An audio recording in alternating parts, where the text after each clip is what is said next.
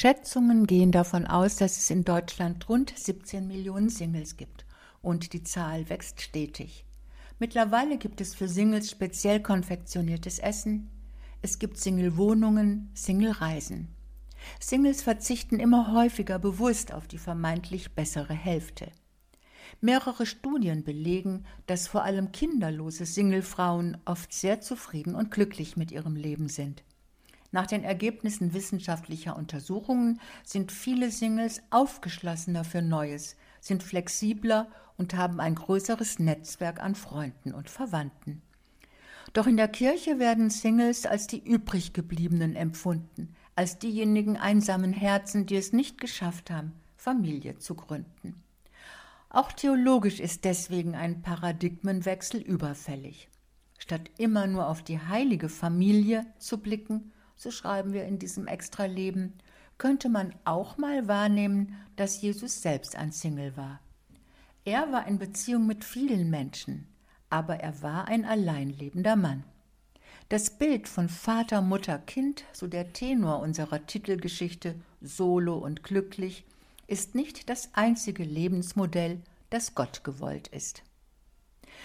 Und was ist ein Mittagsdämon? Es ist die Melancholie, diese leicht traurige Gemütsverfassung, die wir vermutlich alle kennen. Der Dämon wartet auf den günstigsten Augenblick, mittags, wenn wir leicht schläfrig sind, wenn die Lebensenergie sich nach unten neigt, dann kommen Trübsal und Lustlosigkeit und flüstern uns unfreundliche Dinge zu. Der Benediktinermönch Anselm Grün kennt den Mittagsdämon und er erzählt uns in diesem Extraleben, wie wir vor dem Mittagsdämon die Angst verlieren können. Eine andere Geschichte. Der Wind. Der Wind weht, wann er will und wo er will. Als laues Lüftchen, als steife Brise oder wirbelnder Sturm. Der Wind kann flüstern, säuseln, brausen.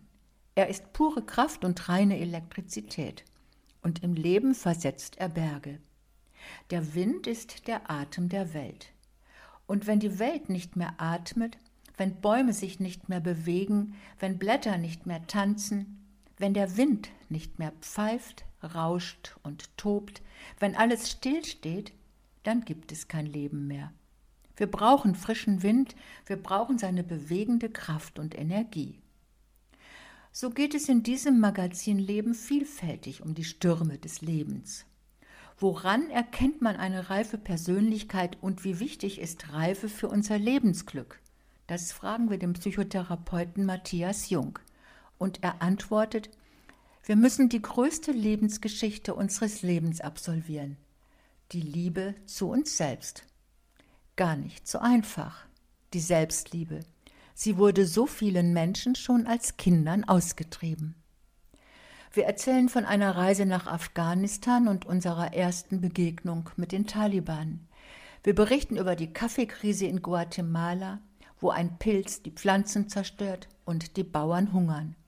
Und wir gehen mit dem Pferdetheater Zingaro im Kabarett des Exils mit Galopp ins Jiddischland. Viel Vergnügen. Dieser soeben gehörte Inhalt ist in der Zeitschrift Public Forum Extra zu lesen. Public Forum Extra erscheint mit zwölf Ausgaben im Jahr. Das Extra-Thema hat einen Themenschwerpunkt, betrachtet aus verschiedenen Blickwinkeln. Das Extra-Leben beschäftigt sich in Form von Geschichten, Reportagen, Gesprächen und Essays mit kulturellen und gesellschaftlichen Entwicklungen und Werten. Die Ausgaben erscheinen im monatlichen Wechsel. Weitere Informationen finden Sie im Internet unter extra.public-forum.de